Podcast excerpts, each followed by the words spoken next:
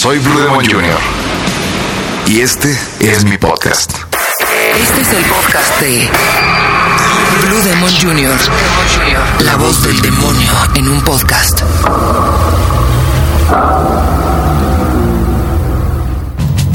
El podcast de hoy, el robo en buena onda. Día con día vemos cómo avanza la inseguridad, porque me voy a permitir hacer un chiste. ¿Sabían que la Ciudad de México es la ciudad más segura? Porque seguro que te asaltan. Y la violencia en nuestro país, los enfrentamientos entre narcos, que cada vez han puesto al público más nervioso, son más salvajes. Hasta operativos en el periférico y Tacubaya para detener a los traicioneros cristaleros, hágame favor, que siempre han estado ahí y, hasta, ahora son perseguidos. Tan común y cotidiano es decir, lo asaltaron, me robaron, le quitaron, que hemos llegado al grado de volverlo parte de nuestra vida cotidiana. Y a veces hasta se agradece que sean profesionales para que no se les escape un tiro. En ese sentido, sí estamos bien fregados. Porque aparte de que se llevan tus cosas, el susto nadie te lo va a quitar. ¿Qué pasa cuando te dan baje? Les ves la cara y ni siquiera te asustan o te enseñan un arma. Es más, te dan baje, tú aceptas y hasta te sientes mal por el tipo que es un chamaco idiota. Eso lo llamaré robo en la modalidad de somos a toda madre y a veces nos ven la cara. El robo sensible, pues, o el robo con cariño. Este tema me lo sugirió el Chacaguás, alias Nacho, después de una experiencia, híjole, con un taxista. Se la voy a contar.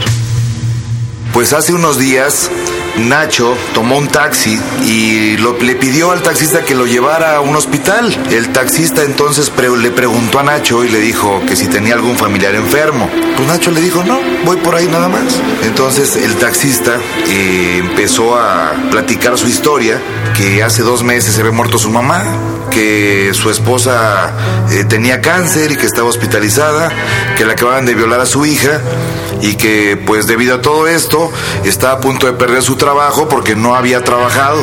Entonces pues Nacho se empezó a conmover y pues para no hacerles el cuento largo, después de aspavientos, llantos y gritos del taxista, Nacho llegó, le pagó la cuenta y todavía el idiota le dio 200 pesos. Hasta ahí muy bien con la actitud de Nacho. El punto surge cuando horas después le cuenta el incidente a un amigo. Y al grito de no seas baboso, te acaban de ver la cara, porque eso me pasó ya en varias ocasiones, pues Nacho despertó de esa situación, se le quitó lo sentimental y se enojó. Y a raíz de eso, decidimos investigar qué otras anécdotas existen en torno al robo sin violencia, al robo sentimental, al robo buena onda. ¿Y saben qué? Encontramos algunas.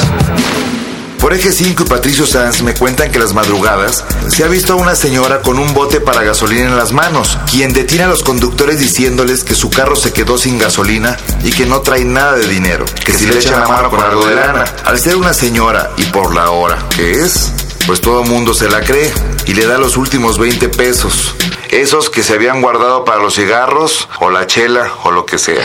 La cosa es que ya van dos veces que se topan con la señora y les aplica la misma. Lo que significa una de dos. O la señora es muy imbécil para guardar dinero para la gasolina y echarla a su coche. O le está viendo la cara a los que pasan. Ustedes, ¿cuál creen que sea? Otra anécdota es la del tipo que se para fuera de urgencias en los hospitales con acta de defunción en mano diciendo que se le acaba de morir su hija, su mamá, su tía, su prima, su amante o lo que sea. Y que no tiene dinero para el ataúd, que si no le coopera se le va a echar a perder el cuerpecito. Quien está fuera de urgencias es porque tiene a alguien ahí o va a visitarlo, por lo que es más fácil que te compadezcas del hombre, obviamente. La tranza se destapa cuando por casualidad lo ves al otro día en ese u otro hospital aplicando la misma a los pobres señores que están ahí esperando sus pacientes, lo que significa que el tipo tiene una suerte perrísima y que toda su familia se le está muriendo como moscas o le está viendo la cara a alguien. ¿Ustedes qué creen? Otra es la que un disque doctor que te para en un alto y te dice que su carro se quedó sin gasolina y que no trae efectivo y además tiene que llegar urgentemente para hacer una cirugía. Te pide un aventón Y como efectivamente parece doctor, no falta quien se apiade y acceda a llevarlo. Y arriba del coche te empieza a enredar. Te pide tu celular para marcar al hospital y avisar que va en camino. Después te pide una lana para comprar una tarjeta de teléfono. Y hasta te ofrece que si al dejarlo vas a tal o cual dirección, ahí te van a reembolsar tu dinero y te van a dar algo extra por tu ayuda. Cuando la cosa se empieza a poner sospechosa y más bien buscas la manera de bajarlo de tu carro, el tipo se pone agresivo y bajo el argumento de Mira, cabrón, si te quisieras chingar, ya te hubiera matado. se baja en un alto y se lleva tu celular y todo lo que te pudo quitar. Y me pregunto, ¿por qué pasan estas cosas? Creo que hay dos factores. Uno, que los mexicanos somos bien acomedidos y aparte de todo, buena onda. Yo que salgo a luchar a otros lados, veo que en Japón o en Estados Unidos, por ejemplo, la gente no te pela. Puedes pedirles la hora y ni siquiera te voltean a ver. Aquí por otra parte puedes pedir una dirección y chance hasta se junten tres o cuatro para determinar para dónde jales, aunque en realidad ninguno sepa.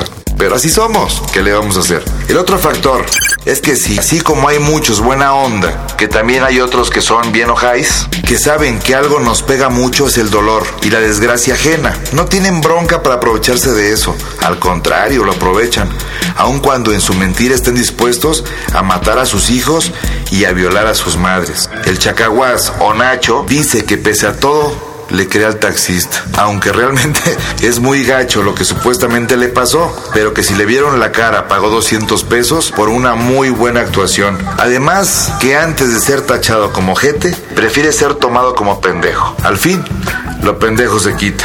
Creo que habrá muchas anécdotas como estas, ya no las contarán. Y a lo mejor hay alguien por ahí que nos ha dado baje y nosotros nunca lo sepamos. Lo que no se debe perder es la capacidad de ayuda. No por unas gandallas van a pagar todos los que en realidad lo necesitan. Supongo que es cuestión de elegir mejor y no dejarse engañar. Cuando uno da, da de corazón y no le importa lo que pase con esa ayuda en verdad. Si alguien se pasa de lanza, ya la vida se encargará de cobrárselo. Bien dicen por ahí, al que obra mal, se le pudre el tamal. Este fue el podcast de Blue Demon Jr. La voz del demonio en un podcast.